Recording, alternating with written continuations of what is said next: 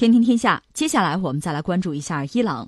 综合媒体报道，当地时间三号，伊朗伊斯兰革命卫队副司令侯赛因·萨拉米表示，欧洲不应试图剥夺伊朗发展导弹的权利。萨拉米说，如果欧洲人或其他任何人想要编造阴谋，迫使伊朗放弃发展导弹，我们将被迫做出战略反击。他还表示，伊朗在发展导弹射程方面没有技术障碍。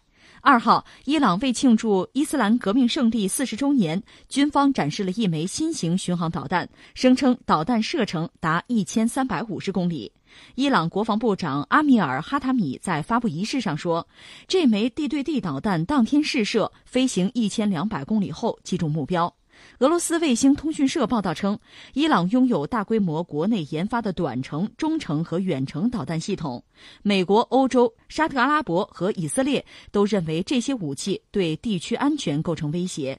三号，以色列总理内塔尼亚胡就伊朗试射新型导弹发表声明，称以色列将尽一切可能对抗伊朗以国家安全名义所采取的敌对行动。他还说，伊朗在揭开其新型巡航导弹时，就是公然表明了破坏以色列的企图。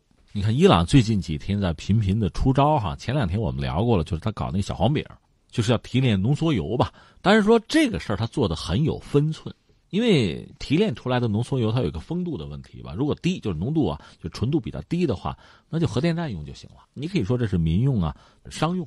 和平利用核能。如果说将来提炼出来的这个纯度啊，就风度很高的话，那就是武器级的，那就核弹用了。我现在只是把小黄饼运过去啊，三十吨，呃，也没说干什么，或者说干没干，是不是已经开始了，都还谈不上。所以你要给人家伊朗扣帽子，说要搞核武器，这个还还扣不上。但这次呢，他又弄了一枚导弹，你说这巡航导弹打一千多公里是个事儿吗？对我们来讲肯定不是个事儿，但是对伊朗、对中东、对你比如沙特、以色列来讲，他就觉得是个事儿，因为对他的安全可能会产生威胁。那你说这个巡航导弹有那么大威力吗？简单解释一下是这样子啊，这导弹嘛，大概这么两类，一类就是弹道导弹，比如刚才我们讲美国和苏联后来跟俄罗斯续的那个中导条约，就中程和中短程导弹，它基本上主要呢是弹道导弹。那个东西弹道一般说来就是个抛物线啊，那么一个东西，它弹头呢大概打七到二十倍音速那个东西。呃，但是弹道导弹最大的缺点是什么呢？它有时候误差比较大，打的不那么准，因为速度很高啊，你也不好拦截。但是巡航导弹呢，它更像个小飞机，往往都是亚音速的。你说超音速巡航导弹有没有？你也不能说没有，但基本上都是亚音速。现在主流的装备，你比如说这个，呃，美国那个战斧，俄罗斯这个口径。这玩意儿也翻译成克拉布，就这类的东西都是亚音速的弹，打的比较远。这个打远了，它速度又慢哈。其实最要命的是你能不能打得准。你说我没打准，那就白折腾了。而且一旦打错了目标，那后果就可能很严重。所以它依赖于很好的这个制导，怎么制导，这就看伊朗的本事了。打一千多公里能打得准，你靠什么吧？这是我个人比较感兴趣、比较关心的这个东西。但是。呃，即使是巡航导弹，你要愿意装核弹头也可以装。你要愿意说没有核弹，搞个脏弹，就有一定放射性的东西，你塞进去，反正造成更大的这个可能的伤害，甚至化学弹头、生物弹头，这都未必没有可能。这是中东伊朗的一些潜在的敌人很关心和很警惕的，是在这儿。其实啊，我们这么说，像沙特，它是有弹道导弹的，它有没有核弹头，那看说白了，看它和巴基斯坦的关系。呃，目前没有消息说。得到了核弹头，但是这可能是一个渠道，因为两国关系比较好。只不过呢，有核不扩散条约，这东西谁也不敢轻易的就冒天还是大不韪。但是有没有沙特有没有意愿有，这个也是大家需要关注的，因为他现在等于有枪，就看有没有弹了，对吧？以色列一般认为是肯定有，就有核弹，而且他有，他不希望周边任何人有，包括他也不希望沙特有。那以色列也很有意思，因为他根据自己的这个地理环境的特点吧，他有潜艇。就买的德国的常规潜艇，注意啊，是常规潜艇，不是核潜艇。核潜艇在这个世界上没法交易，呃，租过，比如说印度租俄罗斯的租过啊，呃，那接下来呢，他在他的常规潜艇里装了巡航导弹，这个巡航导弹呢用核弹头，所以以色列是用一种非常袖珍的玩法，也算是完成了只有核大国才进行的那个核潜艇的巡航，因为包括我们中国在内，核潜艇带这个潜射的弹道导弹。然后进行核巡航，战备值班。五个核大国都是这么玩的。他用常规潜艇、巡航导弹加上核弹头，因为他有啊，他也做到了。所以这个你说他有了，对伊朗，那伊朗当然认为是威胁了。你现在只能赌一个什么呢？说以色列是一个负责任的国家，不会轻易使用，不会对无核国家首先使用核武器。你除非你赌这个，嗯，他万一不呢？那谁知道啊？而且以色列这个名声吧是这样，在那阵中东战争的时候，他的空军确实多次就是越出国境啊，就是对敌方进行打击，包括这个伊拉克的核反应堆、叙利亚的核反应堆，那以色列都干掉了。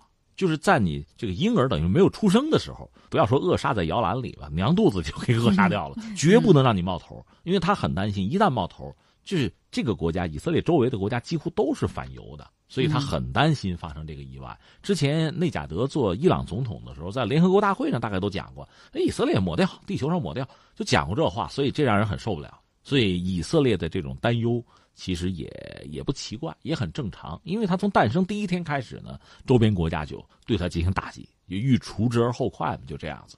那翻回来，伊朗现在呢，这一系列的动作显然就引起大家高度的关注。前两天我们说是小黄饼，这两天干脆就是亮了巡航导弹，打上千公里。我们说了，它的导弹技术不一定很先进，或者说就不先进。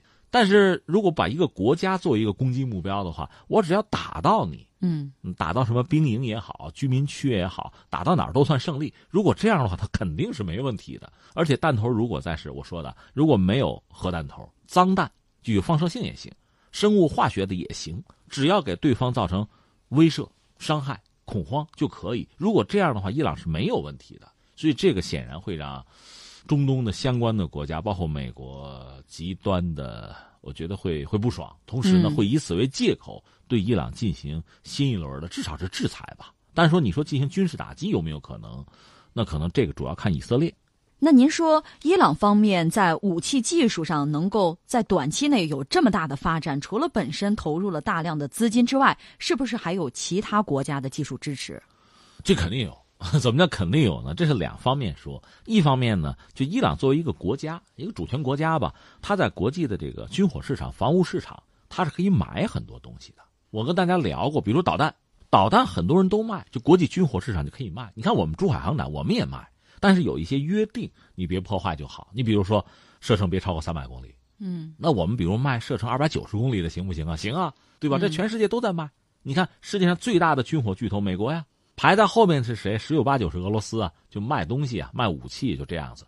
那你作为一个就正常国家吧，我花钱买总可以吧？所以很多就是说武器也好，武器后面的技术也好，就可以直接买过来。当然这里边关键是你的工业水平、工业能力怎么样。比如你有本事，你买了一个东西，你拆吧拆吧，你可以繁衍设计，嗯，然后你就山寨，你就有了。它设成二百九，你到二百八也行啊，二百就可以啊，对吧？或者说。二百九是吧？我如果把它那个燃料箱做大，我把弹头弄小一点，多装点燃料，打到三百五也可能啊。但这取决于你的山寨能力行不行？这也不是谁都行，有的行，那也得要看实力的，还得看本事。嗯，甚至从某个意义上讲呢，真的给你一个东西，你就把它拆了，然后你能仿制出来，这也不是一般人做得了的。真正高精尖的东西，那也只有高精尖的人才能做。山寨水平有不同，但是普通导弹，伊朗应该是可以的。就他买了你的，我拆吧拆吧，我仿制一下，就是比如说我是半导体不行，元器件不行，是吧？你是比如百分之七十命中率，我百分之五十，嗯，这是可能，这是能做到的。这是一类，还有一个是什么呢？就是国家之间的，就是援助或者交流了。因为我们看伊朗，不要只看他今年或者去年，伊朗这个国家在中东多少年了，对吧？我们就是二战以后，呃，包括中东战争这个时候，还有两伊战争，整个这个过程对伊朗来讲呢。他在巴列维国王时期呢，就跟美国关系好，买了好多美国的东西。后来就是七九年伊斯兰宗教革命以后，和美国又闹翻了。他和伊拉克打了八年仗，就整个这个过程，他自己的国防工业他肯定得搞。另外呢，想办法引进尽可能多、尽可能好的武器。要不然他自己怎么打仗啊？